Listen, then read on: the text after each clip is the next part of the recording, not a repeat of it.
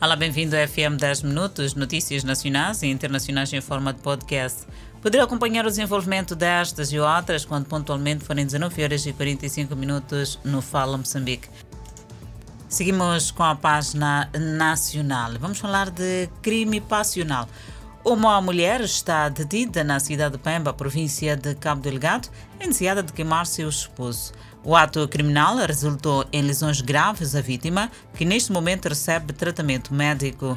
Os preparativos de uma viagem de Pemba para Chur acabaram em queimaduras. Água quente teria sido jogada supostamente pela companheira do lar por causa de ciúmes ou seja, não concordando com a ida do marido à casa da segunda esposa, a chamada Casa 2, a mulher tentou impedir a pretensão.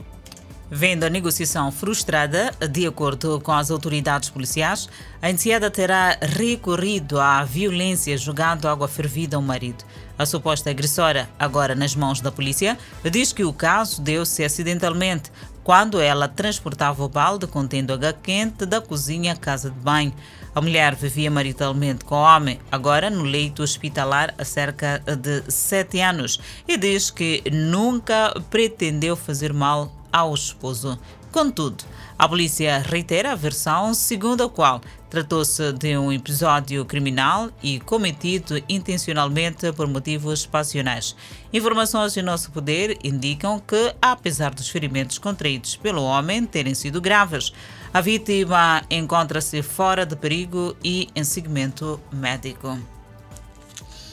Seguimos uh, para falar de luta contra a malária. Celebra-se esta segunda-feira o Dia contra esta doença. Em Maputo, o número de casos de doença reduziu desde o início do ano, assim comparado com dados do ano de 2021. A malária continua a ser um dos principais problemas de saúde pública no país. Em diferentes bairros da cidade de Maputo, várias famílias procuram formas de proteger-se deste mal, usando redes mosqueteiras ou tentando eliminar as águas paradas dentro de casa. Algumas pessoas reportam que a partir das 19 horas o seu trabalho é tentar livrar-se do grande número de mosquitos que invadem suas casas no bairro da Plana Caniço. Outros não têm rede mosquiteira e dizem sofrer com picadas de mosquitos que se agravam na zona devido a águas paradas. Ainda outros contribuem para a proliferação de mosquitos, criando valas sem ter local para depósito de lixo ou ainda para águas estagnadas. Enquanto isso, uma residente diz que ela e mais dos filhos que vivem no bairro da Machequen conta que semana passada foi parar às urgências com o seu filho de um ano de idade que foi diagnosticado com malária e no ano 2021 a capital do país registrou aproximadamente 7 mil casos de malária, o número que reduziu desde o início de 2022 até esta parte. O município de Maputo pretende continuar a trabalhar para combater a malária e uma das formas para tal passará pela sensibilização às famílias. O Dia Mundial da Luta contra a Malária celebra-se esta segunda-feira, 25 de abril, sob o lema Contribuindo Resiliência e Equidade para acabar com a malária. Seguimos ainda com o setor da saúde em Mulevala desta feita, onde o governo e parceiros investiram mais de 89 milhões de meticais para modernização e requalificação do Hospital Distrital. A unidade sanitária vai beneficiar mais de 123 mil habitantes que antes percorriam mais de 100 quilômetros para atendimentos nos serviços de maternidade e bloco operatório. Uma mãe de três filhos é natural de Moleval. Ela acredita que, com a entrada em funcionamento do hospital distrital, vai dinamizar o nível de atendimento nos serviços de maternidade, bloco operatório e serviços de radiologia, uma vez que, para aceder a estes serviços, tinham que recorrer os distritos vizinhos como Mocuba e Alto Moloco e, em casos extremos, para a cidade de Quelimane. A construção da infraestrutura foi no âmbito dos esforços do governo do Canadá, que tem estado a apoiar o setor da saúde para a melhoria dos serviços ao nível das comunidades, bem como a formação do pessoal de saúde em várias áreas. Por outro lado, a secretária de Estado na Zambésia, que procedeu à inauguração da infraestrutura hospitalar, disse ser este propósito do governo garantir que as comunidades tenham acesso aos cuidados básicos de saúde e a redução da distância para uma unidade sanitária. Com a entrada em funcionamento deste hospital distrital, a província da Zambésia passa a contar com um total de oito hospitais do nível distrital com vários serviços integrados. E vamos falar de tráfico dos órgãos humanos. Estão detidos no Comando Distrital de Milães, na Zambésia, dois indivíduos por tráfico de órgãos humanos. Os indiciados foram neutralizados na posse destes órgãos genitais masculinos que pretendiam vender. Os indivíduos, ora neutralizados pela polícia, teriam retirado os órgãos da vítima ainda desconhecida. O fato leva a polícia a ter que trabalhar a fim de identificar de onde os cidadãos teriam praticado o crime.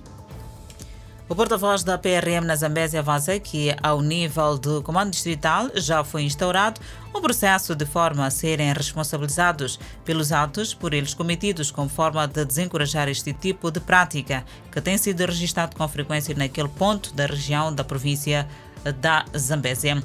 Na província da Zambésia, os casos de tráfico dos órgãos humanos são registrados para além de milhares nos distritos de Mulumbo e Morumbala fronte, partes fronteiriças com o vizinho Malau.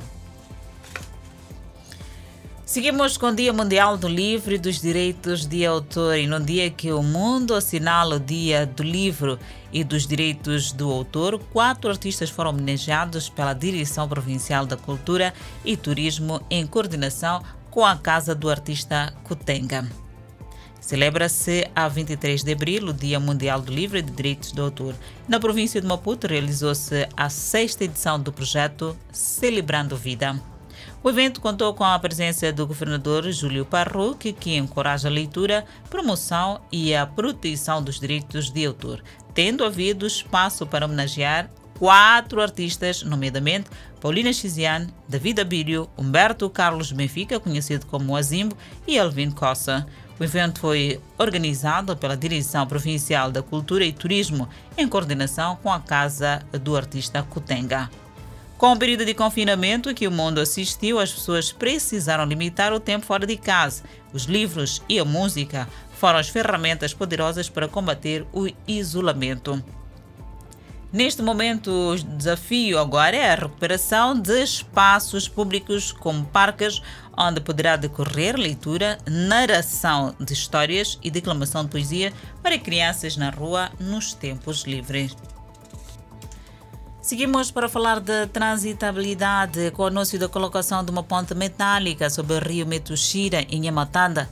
O sofrimento daquela comunidade que almejava ter uma passagem segura para fazer faces cheias poderá chegar ao fim. Já faz tempo que, em cada época que se registram chuvas, relata-se o sofrimento da comunidade de Metuxira em fazer a travessia, quer para uma como para outra margem. Por diversas vezes eh, que se desloca aquele ponto, a comunidade sempre pede o mesmo, a ponte.